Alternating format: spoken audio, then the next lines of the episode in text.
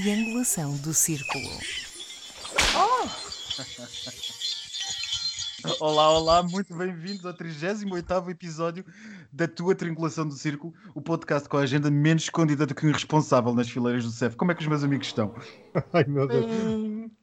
Este é natalício, dentro dos possíveis. Chegámos ao Natal, não é? é Olha, e meus é. queridos amigos, trago-vos aqui uma compota. Mas vamos à praxe. Eu sou o Max Spencer Donner e estou a, falar-vos de Faro. Eu sou o Daniel Rocha e estou-vos a falar de Albufeira, que não há confinamento. Albufeira? Como te atreves? How dare you! Eu sou Miguel Agramonte e estou a falar-vos de Aveiro também. Bem-vindas, bem-vindas. Pois hoje temos, hoje temos um, um, uns efeitos especiais cortesias do Miguel Agramonte. És tu que estás a fazer isto, não és? Sou, pois é. Sou. Miguel, temos uma, uma declaração a fazer sobre o Natal, não temos? Temos, bom para quem nos ouve nesta quadra, uns votos de Feliz Natal. Com certeza um Natal diferente de todos os que viveste até hoje. Mas pronto, todos nós nos recordaremos daqui a uns anos do Natal de 2020, não é, Marcos? Não esquecer não estar à mesa. Muito tempo, exatamente. Quem vier a ter netos terá uma bela história de Natal para contar, não é? Verdade, é verdade. Não será o caso aqui. Mas nós nunca publicitamos o rap surpresa do nosso podcast apreciado por quem tem a fibra necessária para nos ouvir até o último segundo. Mas desta vez tem que ser. Convidamos todos aqueles que nos enviaram comentários para o Correio dos Ouvintes a participar num karaoke grupal e a grande maioria teve a amabilidade de aceitar o repto. Agradecemos a participação sem complexos e divertimos-nos imensos a gravar aquilo. Foram 11 ouvintes que connosco faz 14 lindíssimas vozes, com uma representatividade a mais de 100%, porque para além das vozes do L, do G, do B e do T, também temos as vozes do H, de heteros. Meu Deus! Ai, ai, ai, ai, ai. Uma coisa, que, uma coisa que me tem impressionado é a quantidade de heteros que temos a ouvir o nosso podcast. É bom, é bom, é bom. É verdade. É verdade, é verdade. Bom, mas não se esqueçam, depois do final do podcast, fiquem para ouvir esse especial de Natal que nós preparamos para vocês. E agora vamos à surpresa que eu vos trago, que é justamente eu trazer um áudio para vocês comentarem. É qualquer coisa de incrível, mas eu não, eu não consegui resistir a Adolfo Mesquita Nunes a comentar o Chega. Vamos ouvir. Em que sentido? De haver uma, uma coligação entre vários partidos de direita, PSD, CDS, Partido Popular Monárquico e depois também, obviamente, com, com o Chega e com a Iniciativa Liberal. Aí, mesmo que num acordo parlamentar. Aí não houve coligação, nesse, com essa amplitude com que com está acordo parlamentar. a descrever. Eu, sobre isso, aqui tenho a mesma opinião que tive nos Açores se os deputados do Chega, sejam eles quantos forem, forem essenciais para formar uma maioria, a única coisa com que o Chega tem que ser confrontado é quer viabilizar o governo da esquerda ou quer viabilizar o governo da direita. Mais nada. E se o Chega quiser viabilizar o governo da, da esquerda, desaparecerá poucos dias depois. É só isso. É só isso com que o Chega tem que ser confrontado. Mais nada. Daniel, o que é que achas disto? Para quem há uns meses atrás era tão veementemente contra qualquer aproximação ao Chega, para o lado da habitação do, deste senhor, do senhor Mesquita, ele deve ter apercebido que as coisas estavam mesmo a, a caminho de um futuro governo PSD chega e então decidiu proferir estas palavras para que, para que fiquem registadas e para que não atirem pedras ao senhor no futuro e pronto, ele diz que está pronto para ir ao beijamão e para fazer parte de uma solução. Acho isto um bocadinho vergonhoso e realmente é, é a política portuguesa, é pronto quando cheira a poder, todos se metem em fila. Mas ele tem razão ou não na estratégia? tem alguma razão, sim. Tem alguma coisa, tem alguma razão de ser, que é ou chega, está a favor de um governo de esquerda ou está a favor de um governo de direita. Pronto, é encostar as forças às cordas e esperar ver como é que corre. Mas acho que é um triste episódio, mais um, neste ano de 2020. Miguel, isto é ingenuidade ou não? Não, eu acho o homem um querido, mas não é ingenuidade. Eu não entendo nada. O homem era contra o Chega no governo, ainda por cima através do CDS, até escreveu um artigo no Observador, agora já é a favor. Desde não sejam mazinhas, ele não disse é, mas que era desde, desde que a responsabilidade seja do Chega. Lá claro, está, que era aquela pergunta que tu uhum, fizeste. Exato, tipo, exato. nós não queríamos, mas o Chega que insistiu para não uhum. desaparecer caso se aliasse ao PS. Mas nós não queremos. Mas ele é que insistiu. Basicamente é este jogo aqui assim muito, muito interessante que de inocente não tem absolutamente nada, como é óbvio, não é? E o que eu sugiro é que aprendam com a senhora Merkel a definir cordões sanitários. Que isso, aí é que está realmente a chave e o segredo para o sucesso. Eu temo muito do que será da Europa quando a senhora Merkel se retirar. porque desconfio que os cordões sanitários também desaparecerão com ela. Mas pronto, vamos lá ver. Agora, não havendo cordões sanitários nesta gente, e por esta gente entenda-se entenda o pessoal do CDS e o pessoal do PSD, é complicado. A direita portuguesa corre o risco de fazer exatamente o mesmo que a direita espanhola, com Pablo Casado do PP espanhol a tentar uh, impor um cordão sanitário tarde demais. Cá nos parece que, ou pelo menos a mim parece-me que o Vox já leva a dianteira na política espanhola e é isso que a política portuguesa à direita se prepara para conseguir, se não olha rapidamente, como tu dizes, Miguel, para o que é que os alemães fizeram para tentar conter a coisa. É o melhor que fariam. Uh, mas, ó oh Miguel, tu também nos trazes um uh, áudio, certo? Eu não. Não, és tu, Daniel. Daniel, és tu. Sou eu, sou eu. Então apresenta, vá, diz já. Bem, este meu áudio são umas declarações do subdiretor da DGS sobre recomendações para o Natal de 2020. E ora, vamos ouvir esta pérola.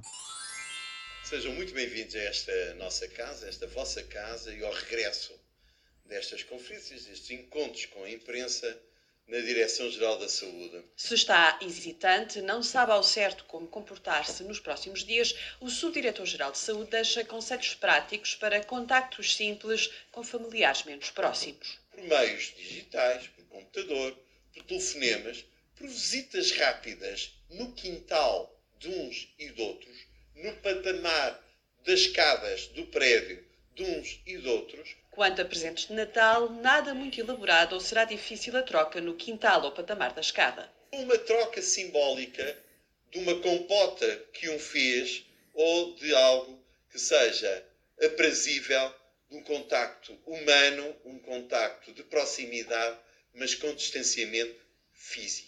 Fazendo jus ao lema Natal é quando um homem quiser, Rui Portugal apela à criatividade na hora da ceia. Não é obrigatório que o Natal se comemora neste país na ceia de Natal. Pode-se comemorar por um momento de exceção num almoço de Natal da véspera do dia de Natal. Não há nada que o impeça. Vou-lhe dar um exemplo. Em minha casa há uma pessoa que comemora o seu aniversário precisamente nesta época, num destes dias. E a comemoração desse aniversário é o pequeno almoço. Cautela também com os brindes em final de refeição. Escusado será dizer que se pretende nestes convívios uma utilização moderada, racional de tudo o que possam ser substâncias que uh, possam trazer maiores afetividades. Então conta lá, Miguel, o que é que, que tens a dizer sobre o assunto? Não foste tu que trouxeste o áudio, portanto começas tu. Como castigo. Olha, eu acho que não é uma pérola, são várias. Porque eu não me canso de ouvir. Pá, é tudo uma maravilha. E, e, é um daqueles casos que nós não precisamos de um vídeo para nada, porque vendo o vídeo, a personagem é exatamente igual àquela que nós imaginamos só através do áudio. É fabuloso. Tem cá para mim que ele é monárquico. O bigode, a entoação da voz, os conselhos tipo conversas em família da outra senhora, e, e, depois a coisa que foge sempre para a marotice. Há aqui também uma, qualquer coisa de uma personagem do Herman, não sei porquê. Atenção à proximidade, quintais e patamares de escadas, sim. Trocas simbólicas de coisas aprazíveis, mas com o devido distanciamento físico. E cuidado com as substâncias que podem trazer maiores afetividades. Olha, eu convido-vos desde já para um pequeno almoço de Natal porque achei ótima a ideia. Vamos fazer um brunch, vamos fazer um brunch de Natal que é muito mais gay. Adoro. Ah, é uma anedota, é uma anedota. Não sei muito mais o que dizer. Eu espero, sinceramente, é que lhe sobre em ciência aquilo que lhe falta em comunicação para o bem de todos nós. Daniel? Isto é mais um exemplo da falta de profissionais de comunicação na DGS, no governo e em, toda, em todo o aparato governativo. Isto é cómico Miguel, como, como estavas a dizer, é realmente cómico oferecer compotas, fazer natais nas escadas, nos, nos pátios. pátios. Quer dizer, isto, ele falava de tertúlias, de. Ah pá, isto. É assim, eu, eu tenho que dizer, isto é mesmo cómico. Muito cómico. E é triste ao mesmo tempo. É muito triste. O Miguel tem um efeito especial fetiche este Natal. tem, tem, tem vários. Olha, olha o Guiz. Isto é um... As renas. nos patamares. Ó vizinha, Feliz Natal! Lá para baixo, lá para o patamar 2. Mas uh, uh, sabem que hum, há um podcast muito bom na Rádio Renascença, incrível, eu ouço essas coisas às vezes, que é o- uma coisa que já se está a tornar famosa, que é o extremamente desagradável de uma humorista chamada Joana Marques. Adoro. E esse podcast é, é muito bom. E ela fez um justamente sobre este áudio que o, que o Daniel nos trouxe, em que ela pergunta e muito bem uma coisa que eu vou repetir aqui. Mas que gente é esta que parece que vive com o Rock in Rio no vão de escadas? Então, mas estas pessoas abrem a porta do, do apartamento e há logo ali uma data de gente à porta a fazer tudo e mais alguma coisa, a passar o Natal, a passar compotas, a passar tudo. Isto é fascinante. Isto é fascinante. Achei interessante. Eu comecei logo a projetar isto no meu prédio. Adoro, já. Eu não conheço ninguém à minha volta, mas pronto, enfim. Vou mandar Bem. o pudim pelo elevador. Mas vamos lá, vamos lá. Então, a Miguel está na altura da tua gazeta.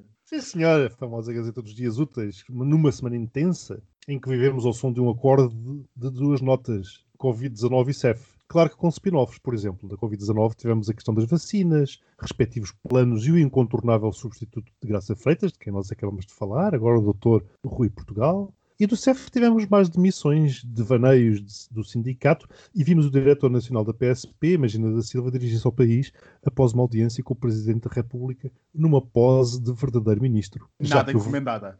Na- Nada, já que o verdadeiro anda eclipsado, não é? A Gazeta dos Dias Úteis. Segunda, ao final do dia, já se sabia que o Colégio Eleitoral dos Estados Unidos da América certificaria a vitória de Joe Biden como 46º presidente daquele país. A eleição terminou já na madrugada de terça, com a Havaí fechando o resultado em 306 votos, muito acima dos 270 mínimos necessários. Terça foi o dia em que o Parlamento húngaro aprovou um pacote legislativo que, entre outras coisas, estabelece que a mãe é uma mulher, o pai é um homem, a educação é dada de acordo com os valores fundados na identidade constitucional e na cultura cristã e que a adoção de crianças só é permitida ser feita por casais casados. Na quarta, após quase três meses e meio de processo, a justiça francesa considerou culpados todos os 14 réus envolvidos nos ataques terroristas de janeiro de 2015 contra o jornal satírico Charlie Hebdo. As penas vão dos 5 aos 30 anos de prisão. Na quinta, vimos o rei da Suécia vir a público, num programa de TV, admitir que o país falhou na forma como lidou com a pandemia de Covid-19. Pediu desculpas e disse ser terrível o grande número de mortos. Sexta, foi a vez da Suíça, um dos poucos países europeus onde o casamento entre pessoas do mesmo sexo não era legal, ver o seu parlamento alinhar na legislação do país de forma a permitir tais celebrações. No entanto, os próprios suíços vão ter uma última palavra, já que o partido ultraconservador cristão União Democrática Federal informou que vai solicitar um referendo. Grande semana. Grande semana mesmo. Daniel, vamos à segunda. Segunda-feira, Colégio Eleitoral confirma a vitória de Joe Biden. Sinceramente, já tive mais esperança nesta futura administração Biden. Mas neste momento penso que os abutres do, do capital Esta já estão é de pés um bem mal. assentes. Diz? Esta mulher é sempre pelo mal. Não. Os abutres do grande capital. Ele está a ficar comunista. Tá, tá, tá. esta- ficar. Isto é influências da margem sul. Por isso é que eu fugi para o Algarve. Ou Algarve. Mas é muito bonito ter eh, esta administração tão diversa, com o primeiro homossexual assumido, o meu querido Mayor Pete, puta É. que eu adoro, adoro. Mas isso não chega, amigas. Vai ser necessário mais para enfrentar todos os problemas do país e a esperança é, é sempre a última a morrer, eu sei, mas hum, tenho as minhas dúvidas. Apesar de tudo, 9 pontos. Uau. Uau, começa bem. Eu acho que isto merece 12 pontos. Comece bem, não comece, Miguel. Muito bem, adorei. Eu acho que isto merece 12 pontos. Hum, a mudança, finalmente, a confirmação da mudança de um homem que está lá fechado a twittar que ganhou as eleições ao- ao- no mesmo momento em que o seu país sofre mais um ataque sem escala jamais visto informático dos russos, em que eles ainda não conseguiram perceber que empresas é que perderam, o que é que, o que, é que foi, até que ponto é que foi o descalabro do sistema de informação. É bom ter alguém para mudar isto. É bom ter gente que pelo menos voltará a alguma política como deve ser. 12 pontos. Olha, eu estou a ler o, o livro do, do Obama, Uma Terra Prometida, e que saudades daqueles tempos Que saudades mesmo. em que tudo saudades. era, era normal.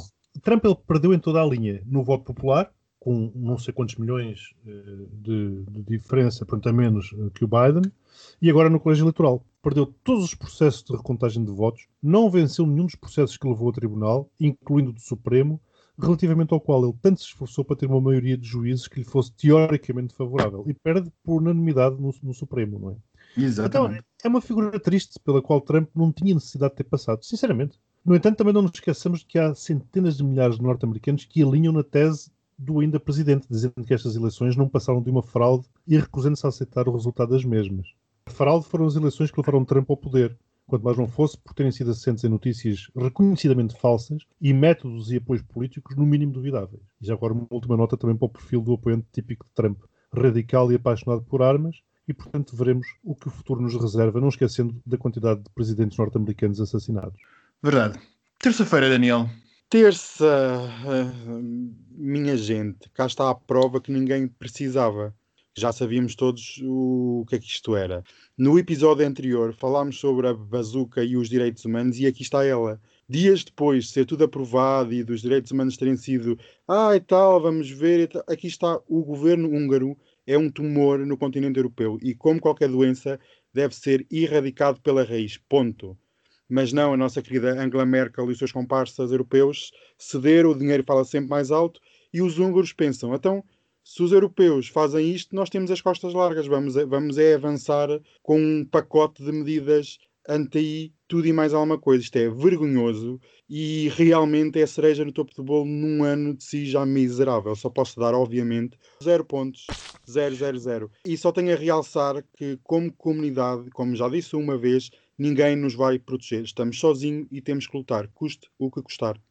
Mas repare que a própria Amnistia Internacional, através do diretor da Hungria, uh, enfim, da delegação lá da Hungria, classificou a terça-feira como um dia negro para a comunidade LGBTI e para os direitos humanos chamaram-lhes uh, leis discriminatórias, homofóbicas e transfóbicas e que foram aprovadas sob a cobertura da pandemia do novo coronavírus.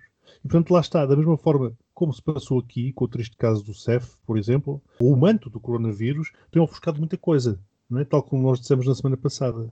E aquele, aquele detalhe, para mim, é, é de um cinismo impressionante, de dizer que apenas casais casados podem adotar, não é nada inocente, porque se um casal para eles é um homem e uma mulher, o que dela resulta, desta, desta norma, na prática, é que casais homossexuais não vão poder adotar, como é óbvio, não é? Portanto, proíbem-nos sem o dizerem explicitamente.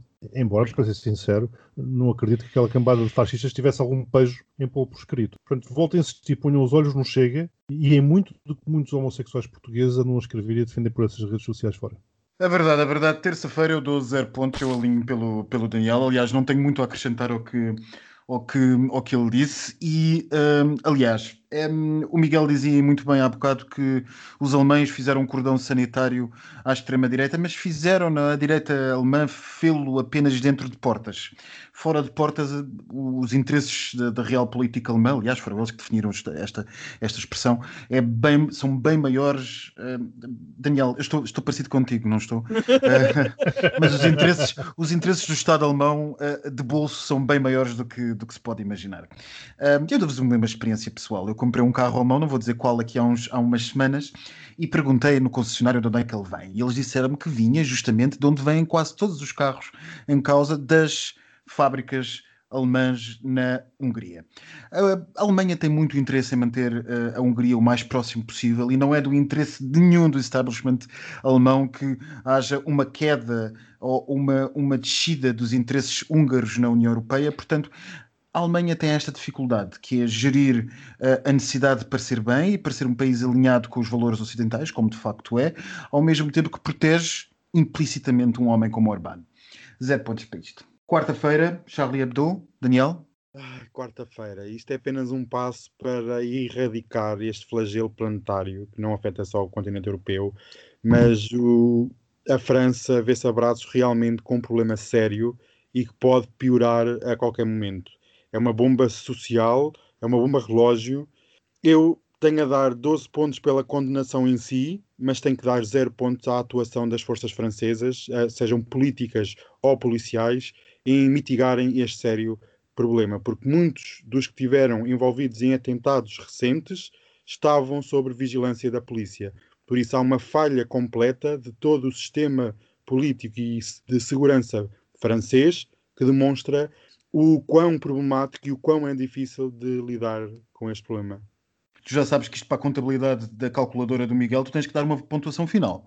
Tenho isto, eu vou dar zero pontos, sinceramente, por este todo, não pela condenação em si, porque é merecida, é pena ser tão poucos anos, mas por todo o aparato e todo o problema que nós temos em mãos. Não afeta só a França, mas afeta um sem número de países europeus e felizmente em Portugal não sofremos desse, desses problemas, mas também exportamos eh, mercenários para estes grupos radicais. Por isso também é um ponto a ter em conta Ponto 40. E acabou. Miguel, tu disseste. É que foi, foi, foi um bocadinho a saída a Marcelo Rebelo de Souza. Foi, foi. Ah, foi, Ora, foi um bocado.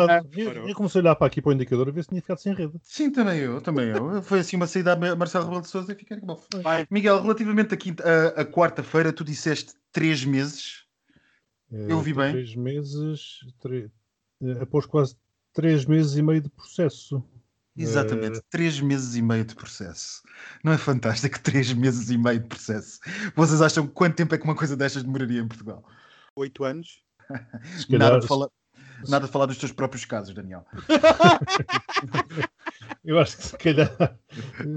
Mas enfim, foi uma pergunta retórica, pessoal. Eu dou 12 pontos a isto. Eu dou 12 pontos a isto porque acho fantástico que em 3 meses os franceses tenham sido capazes de julgar, espero eu bem, ah, esta situação e condenar os culpados. 12 pontos para isso. Mas nota que também nenhum dos réus participou diretamente nos atentados.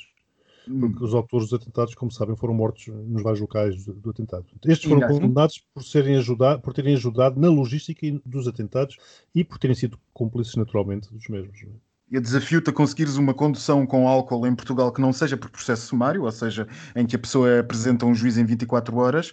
Desafio-te a conseguires isso em 3 meses. Sim, sim, sim, sim. Não, não, isto era só como complemento. Quinta-feira, Rei da Suécia, Daniel. Uh, É engraçado vir um, um rei, um monarca, vir pedir desculpas. Eu pensava que esta gente era tipo divina e livre de erros, mas enfim. Isto é mais uma manobra de pu- publicidade, tentar salvar a pele de todo o sistema político sueco, visto que o país é dado como exemplo, em, até aqui em Portugal, muitos gostam de dar o exemplo de- da Suécia, mas parece que este exemplo saiu furado. E como também já se referi no outro episódio anterior, eu adoro propaganda política, amo, e como tal, tenho, só, só tenho a dar 12 pontos. 12 pontos e um beijinho para o rei Gustavo. Isto, o, o rei sueco deve ser um bocadinho como o tio Celinho, não? Ele, quando, a, quando a coisa não corre bem, quando a coisa não corre bem ao governo, ele aparece, é isto. é- não há é bem a noção que eu, não é? Na- na- Exato, não é bem a noção de monarquia constitucional democrática que eu tenho, mas eh, pelos é- vistos é assim que a coisa. O governo faz qualquer coisa de errado, mas é o rei que aparece a pedir desculpa. Exato.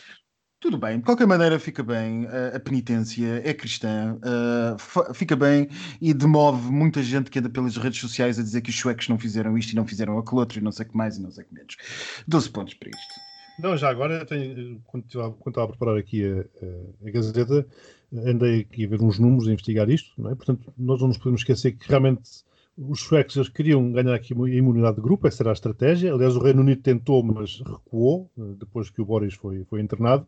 E agora está, está a braços com de 350 eh, mil casos de infecção e mais de 7.800 vítimas mortais. E, e o interessante aqui é a comparação, como vocês estavam a falar, com Portugal. E, portanto, é um país com níveis de população semelhantes aos portugueses, eh, só que depois, quando vamos analisar as taxas de letalidade, mostra que a Suécia representa ou apresenta um rácio de 2,3%, de- enquanto Portugal eh, ficamos por 1,6%. Esta é, é que é a grande diferença.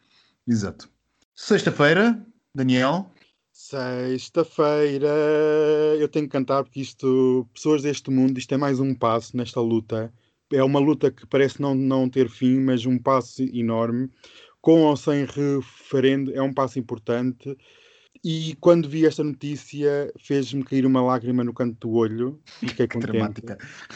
É, eu sou adoro, é logo, porque imagino a luta das manas e de todas as amigas. Pá, isto é muito importante e numa semana em que tivemos um, como nós tínhamos falado na Hungria, isto é um, é um final de semana em grande e só tenho a dar 12 pontos para todas as amigas suíças. Beijinhos muito grande para elas todas. Hum. Ah, ela estava a dar um beijinho. Pois é, já, olha, este já é suíço, depois um dia tens que, tens que me explicar. Eu este já fe- não, eu este sempre fui. Não, não, já, já que tu, já que tu és Ah, ah. suíço, este, tens de explicar este fetiche que vocês têm pelos, pelos referendos. Um dia, porque senão isto vai dar, vai dar outro Eu não sei, eu devo, não é? ser, o- eu devo ser o único suíço que não tem esse fetiche, mas pronto. Pronto. Isso, lá está, eu, como eu digo, daria outro referendo. É Eu que andamos dizer- há décadas a dizer que os direitos humanos não se referendam e lá vamos nós. Eu Ainda por devo, mais, eu devo- eu devo dizer que, que, que explicar a natureza da sociedade e da cultura suíça era uma coisa que só por si daria pelo menos três eh, podcasts. É preciso lembrar que este país é o país que apenas standardizou os votos das mulheres em 1991 a todo o seu território. É verdade, 1991, salvo erro com o cantão da Panzel. Um, o processo de que as mulheres pudessem votar começou nos anos 50, 60, salvo erro, e acabou em 1991 com o cantão de uh, Appenzell. É um país estranho, é um país complicado, uh, mas ao contrário do que tu disseste, Miguel, não é uh, propriamente uh, o único país da Europa sem casamento entre, entre pessoas do Não, mesmo dos sexo. Talvez dos da Europa, da Europa ocidental era já assim, sim. era já visto lá dentro, entre os suíços e sobretudo da comunidade LGBT de Suíça, era visto como uma vergonha. E por de facto já, não, já faltava pouco para ficarem isolados só com a Grécia e com a, e com a Itália dentro dos países de matriz um, ocidental na Europa, normalmente politicamente tidos como os países ocidentais. A Suíça tem um problema de avanço nestes temas, é um país muito mais atrasado do que se pensa e é mais um país rico do que propriamente um país vanguardista. É um país que gosta de evoluções lentas, uh, do vaqueiro na- nas montanhas, das, das coisas que permanecem da mesma maneira e que mudam muito lentamente. Isto é a Suíça, não é propriamente aquela porta avançada da grande, do grande capital internacional que toda a gente vê, país de sofisticação e de direitos internacionais. Não é tanto assim. A verdadeira Suíça é, é bastante mais conservadora e algo mais lenta, um, algo mais lenta a mudar. Não obstante, foi o primeiro país que votou direitos a favor da comunidade LGBT, foi o primeiro, ao contrário do que se pensa, uh, quando a Pax, a União Civil Registada, foi aprovada muito antes de quer de haver uma, uma, esta grande vaga de direitos LGBT, os suíços já tinham aprovado, mas até isso foi uma maneira um bocado helvética de pôr a questão, um bocado uh, protestante de pôr a questão, que é vamos dar direitos às comunidades homossexuais, mas pronto, claro, têm todos os direitos, mas não vale a pena o casamento, porque enfim, não, é, não faz sentido, porque isso é uma coisa essencialmente uh, de matriz religiosa e, portanto, vamos fazer isto. Portanto, foram dos primeiros países a dar direitos aos LGBTs, a nós, fomos de facto dos primeiros países, por voto, entenda-se, e com uma ma larga maioria, mas curiosamente dos últimos a considerar o casamento. Atualmente, como vocês disseram, como tu disseste, Miguel, tem uma oposição cerrada do partido de extrema-direita, partido que nunca é demais lembrar é o partido mais votado na Suíça, mas devido ao sistema constitucional suíço o poder é muito mitigado, mas tudo indica que este referendo vai ser facilmente ganho.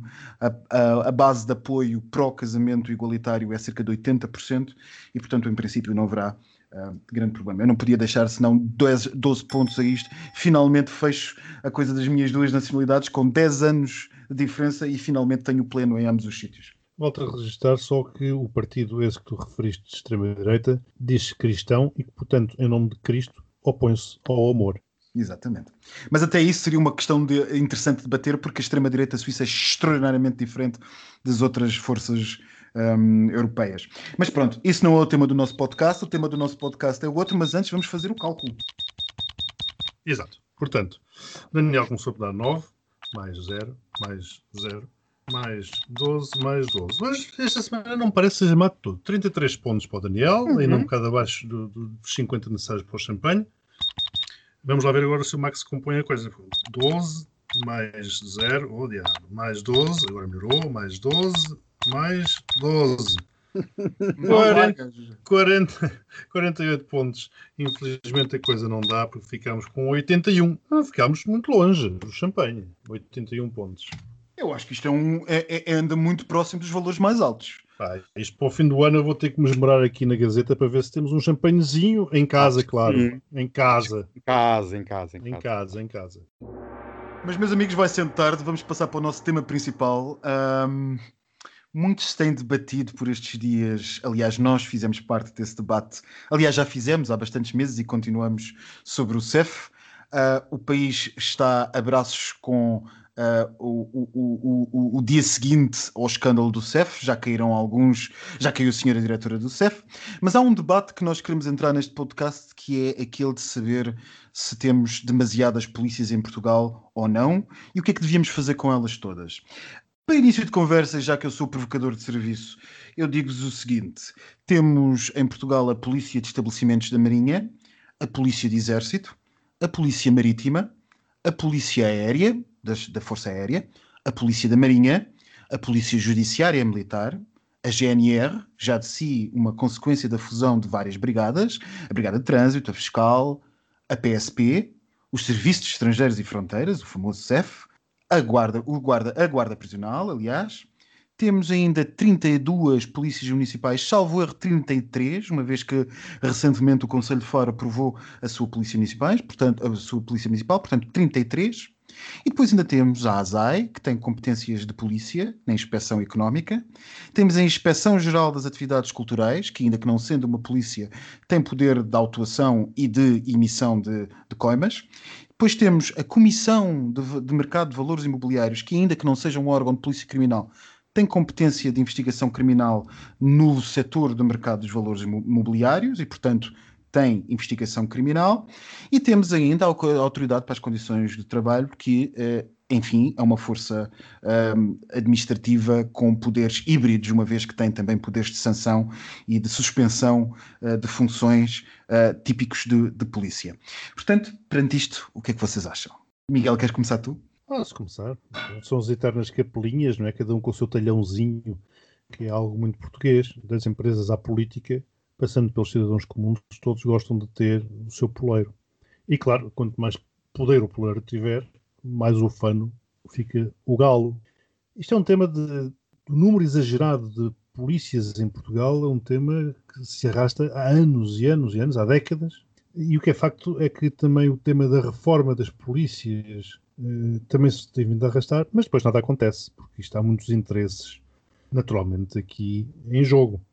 Eu, claro, como fui documentar, fui investigar, quando, sou, quando nós definimos o tema para este episódio, e os dados mais recentes a que eu tive acesso datam de 2016 e pertencem ao Eurostat, que coloca Portugal como um dos países da União Europeia com o maior número de agentes da polícia por 100 mil habitantes. E o curioso é que depois também não os vemos na rua. Ao contrário de outros países, em que realmente há um grande número de polícias, e vemos o policiamento, Aqui raramente se vê um polícia na rua, portanto, o interessante também disto é que temos um número de polícias, polícias não de policiais, de polícias e instituições muito grande, que supostamente terão muitas agora pessoas a, a, a trabalhar, mas eh, não, não, aparecem. Possivelmente estão todos a fazer trabalho de secretaria. E essa é que é uma das questões aqui em causa. Mas voltando à questão dos números, na verdade estávamos, portanto, em 2016 em sétimo lugar com 451 operacionais por 100 mil habitantes. O Chipre era quem tinha mais, 573, depois vinha Malta com 505, Grécia com 490. E no outro extremo, vejam bem, estava a Hungria com 90 polícias por 100 mil habitantes, a Finlândia com 137 e a Suécia com 203. A Espanha estava mais ou menos, mais ou menos a meio da tabela. Portanto, reparem que para 100 mil habitantes, a média da União Europeia são 318 e Portugal tinha 451. É claro que daqui advém o quê? Advém todo tipo de custos associados, seja por ter que pagar a várias hierarquias, chefias, etc. Sejam custos de dispersão, falta de foco e, naturalmente, de coordenação, se é que se consegue coordenar eh, tamanha confusão. E tal como o Marx disse, há polícias para todos os gostos. Agora, para além da necessidade realmente que há, urgente, porque ela já se vem arrastando há muito tempo, de reformar tudo isto não faz sentido absolutamente nenhum. Depois temos a GNR que é militar, temos a PSP que é civil, porque depois dá tudo isto, e depois temos a, a, a, Polícia Judiciária Civil e a Polícia Judiciária Militar, enfim, uma, uma, confusão. A mim começam também a assustar algo que nós temos vindo a referir de vez em quando e que continua a, a ser a tomada de assalto de algumas polícias por movimentos com ligações à extrema-direita, nomeadamente o Movimento Zero, que aparentemente não preocupa ninguém. E isso é outra questão. Quer dizer, temos aqui um número exacerbado de polícias uh, que estão a ser tomadas de assalto por movimentos uh, chamados inorgânicos, uh, relacionados com a extrema-direita e andamos aqui todos a falar de, de coisas, que não se, fala, não se fala de reestruturação, não se fala nada, andamos aqui a lutar contra, contra os moinhos, não é? Tal Dom Quixote. E repare que na passada quarta-feira vieram a público as palavras e estas anoteias do recém-eleito presidente da Associação Sindical dos Profissionais da Polícia, e ele diz o seguinte: Eu percebo o movimento zero e a luta e até me identifico com as causas que o mesmo defende. Mas preocupa-me mais perceber o que é que o governo pode fazer para que os polícias não tenham que extravasar a sua visão da luta para poderem alcançar os seus direitos. E hum. depois acrescenta e depois acrescenta que quer combater o populismo e a demagogia. Então, eu não sei se estão a pensar fundar algum partido. Bom, PSP, o P já pode ser de partido, pode ser o partido do Rui Coisa. É? Realmente o que me parece, para terminar, que se está a consolidar é um Estado dentro do Estado.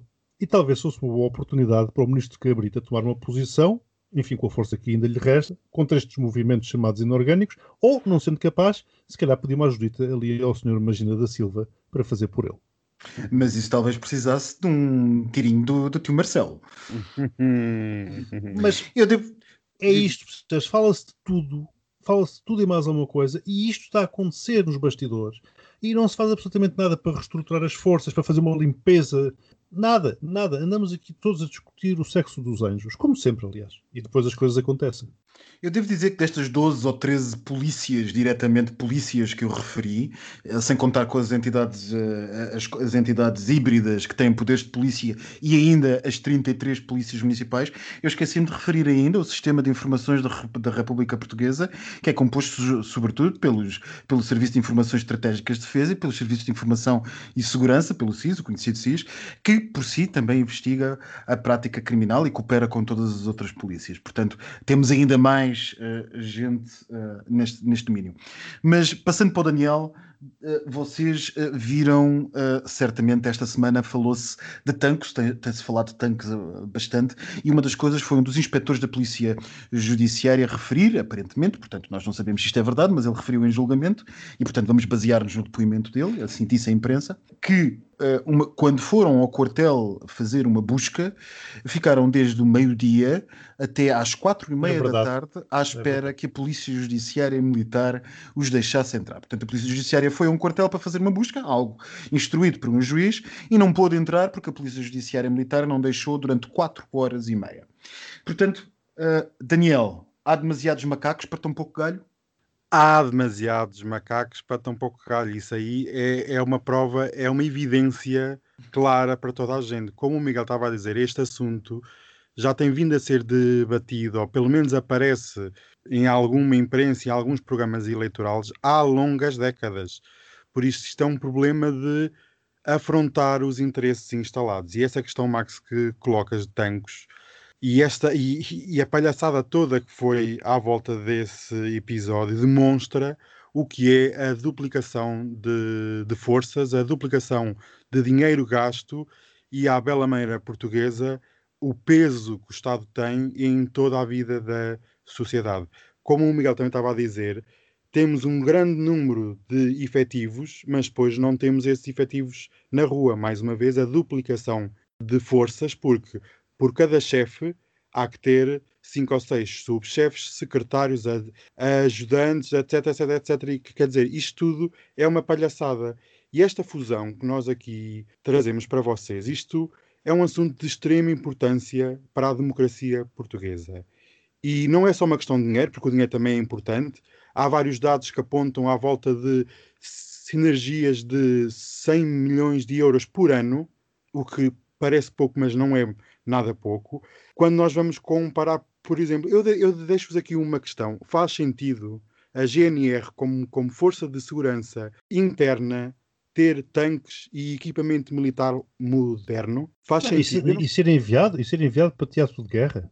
O teatro de guerra também é, um, é também um tema inquistante que é a diplomacia portuguesa não gosta de demonstrar força. E para dar a volta e dizer: Ah, nós somos tão bonzinhos, nós só enviamos forças de pacificação, não enviam forças militares. Então o que acontece? Enviam a GNR, que tem uma natureza militar, que eu acho já de si muito mal, porque quem tem a função militar e está na Constituição Portuguesa é as Forças Armadas. São as Forças Armadas e ponto final. Não faz sentido termos, por exemplo, como está o caso de Tancos, que não havia sequer dinheiro para pôr uma rede elétrica para não haver o assalto, e depois tens uma GNR com tanques que são usados na República Central Africana. Não faz muito sentido e a diplomacia portuguesa, eh, mais uma vez, como todo o sistema operativo português, é assim, pesado, burocrático e não e nada eficiente. Não, isso, Eu- desculpa, Daniel, interromper-te, mas realmente referiste a questão da poupança monetária, mas há também ganhos eh, operacionais. Repara, eh, lembrar, estavas a fa- estavas a falar, lembrando da questão do caso Medi. O que se perdeu devido à descoordenação das polícias Sem na dúvida. altura é escandaloso. Portanto, os ganhos são também de sinergias, são, são de eficácia, eh, para além, para além dos, dos financeiros, que naturalmente são importantes. E sobretudo a guerra de competências. No caso médio, Também, viu-se também. eh, vi- eh, viu-se que a GNR aparece e eh, parece algo líquido hoje que a GNR, que ap- apareceram dois guardas, se- ou que- a, avaliar isto tudo, a avaliar pelo que diz a imprensa, apareceram dois guardas que não souberam isolar a cena do crime, que terão parasitado por completo e inundado completamente a cena de crime de evidências que não tinham nada a ver com o crime em si, e só depois é que aparece a Polícia Judiciária com um bocadinho mais conhecedora eh, do, do crime profundo e que isola a área e tenta eh, apanhar o que ainda for possível apanhar. Ou seja, há um certo amadorismo que resulta não da falta de conhecimento do Estado e das suas forças, mas por simplesmente da confusão, da confusão que impera. Sem dúvida. E a luta, e a luta de galos, não é? Isto é meu, o, o caso é meu, não tem nada aqui para os outros. Isto não beneficia ninguém, como é óbvio. E, sobretudo, temos muitas, muitas alturas em que ah, as competências se cruzam não apenas ah, materialmente, mas territorialmente. Por exemplo, na pequena criminalidade de matriz urbano, é a investigação da, da PSP. A pequena criminalidade de matriz, eh, enfim, urbano ou não urbano, dependendo das zonas que tenham PSP ou GNR, mas nas zonas que é da GNR, é da GNR. Em zonas onde haja uma certa vizinhança das duas, e, por exemplo, não é muito normal em Lisboa, mas isto é normal, por exemplo, no Algarve, onde as grandes cidades algarvias têm PSP e as pequenas têm a GNR, o que acontece com a, com a dispersão da população em função não das áreas urbanas, mas da costa, é que muitas vezes tens unidades da GNR de investigação criminal a operar em zonas territorialmente da competência da PSP e vice-versa.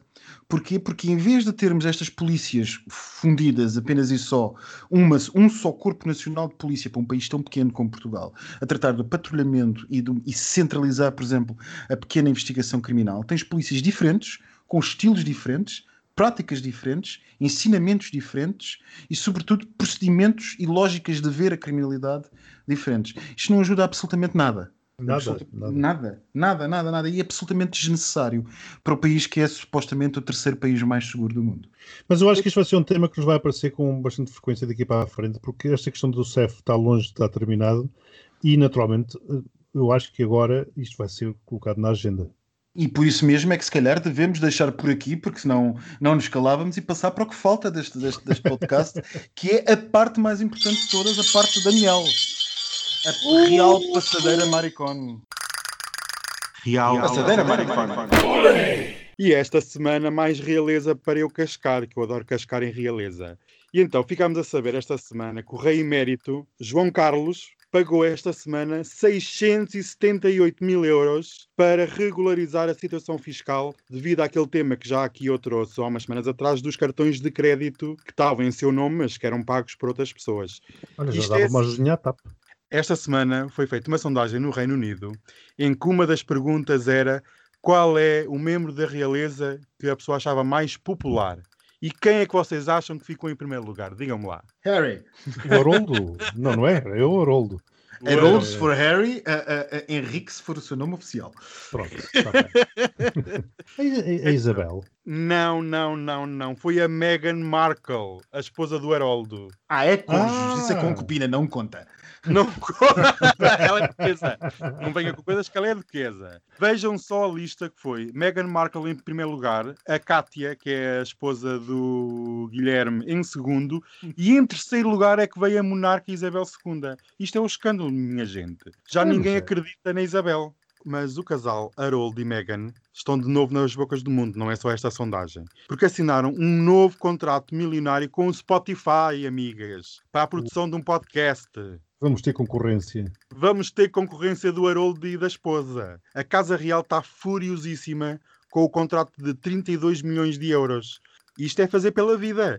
Amigas, isto as pessoas têm que ganhar dinheiro de algum lado, que de 2020 foi muito mau. E eu quero, esta semana, deixar um beijinho muito grande, só um, muito rápido, para uma Casa Real que nunca foi aqui falada. Um beijinho especial para a Casa Real da Tailândia, uma monarquia constitucional que está em sérios apuros. E deixo cá um beijinho dos meus, bem venenosos, e espero que vá ao charco com muita rapidez. Beijinhos, beijinhos. Beijinhos e bom Natal, pessoal. Não se esqueçam de ouvir Bom os meus Natal! Trouxe aqui uns guizos de umas renas que capturei ali no. no- Ai meu Deus! que capturei ali no, no prado ali ao lado. Chegaram. Olha, ai, pequenina. Tenho aqui o Rodolfo. Pequena rabeta de Pai Natal. Da cá, pequenino. Olá, eu sou Miguel Agramonte E eu sou o Max Spencer Donner. Eu sou o Daniel Rocha. e desejamos a todos Feliz um Natal! Natal.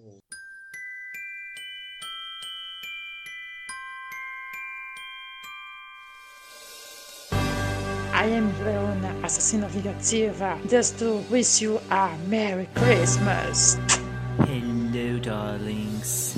Merry Christmas. Olá, sou a Silvia da Aveiro e desejo-vos um Feliz Natal, cheio de coisinhas boas e grandes e maravilhosas e muitos episódios de Triangulação do Círculo no próximo ano, por favor. Beijinhos! Olá, pessoal do Triangulação do Círculo, meu nome é Diego Versalho, eu falo do Brasil e desejo a todos vocês um ótimo Natal e um feliz ano novo repleto de coisas boas. Olá a todos, eu quero desejar a todos um Feliz Natal! Olá a todos, o meu nome é João Duarte e eu desejo um Feliz Natal a todas as bichas que andam por aí com ou sem família e que tenham um 2021 mais interessante do que este ano 2020. Boas festas pelo corpo todo e para todas. Beijinhos. Olá a todos, Ah, o meu nome é Gonçalo e queria desejar boas festas e não se esqueçam de dia 24 ou 25 ou quando quiserem de abocanhar o Pai Natal de chocolate, é claro. Olá, eu sou o Dylan e estou aqui para partilhar que o Natal é a época de renascimento, de reacender o fogo da vida e de renovar os sonhos e metas para o ano novo que já se anuncia. Feliz Natal e um próspero 2021. Olá, eu sou a Ana e eu sou a Cláudia e desejamos boas festas a todas as pessoas.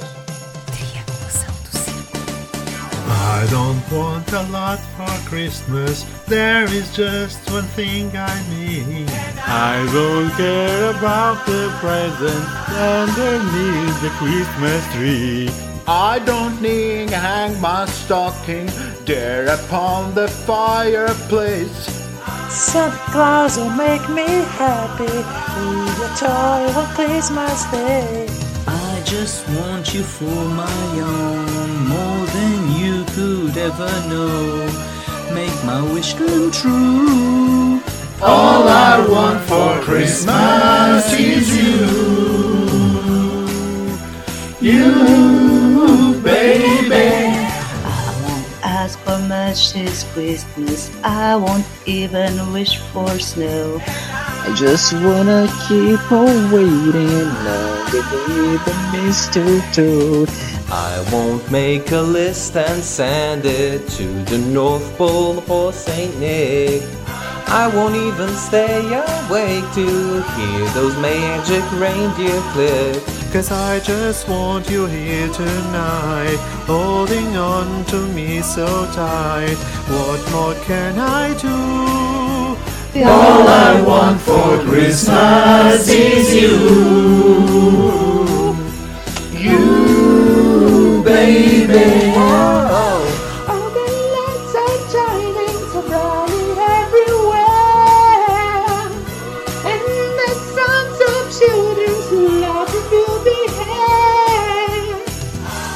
Everyone is singing. I hear those sleigh bells ringing. Santa, won't you bring me the home to me? Won't you please bring my baby to me? I don't want a lot for Christmas. This is all I'm asking for. I just want to see my baby standing right outside my door. Oh, I just want you for my own, more than you could ever. Make my wish come true, Baby, all I want for Christmas is you, baby. All I want for Christmas is you, baby. All I want for Christmas is you, baby. Is you, baby. All I want for Christmas is you, baby. All I want for Christmas is you, baby. Pronto, eu não vou voltar a fazer esta figura de parvo.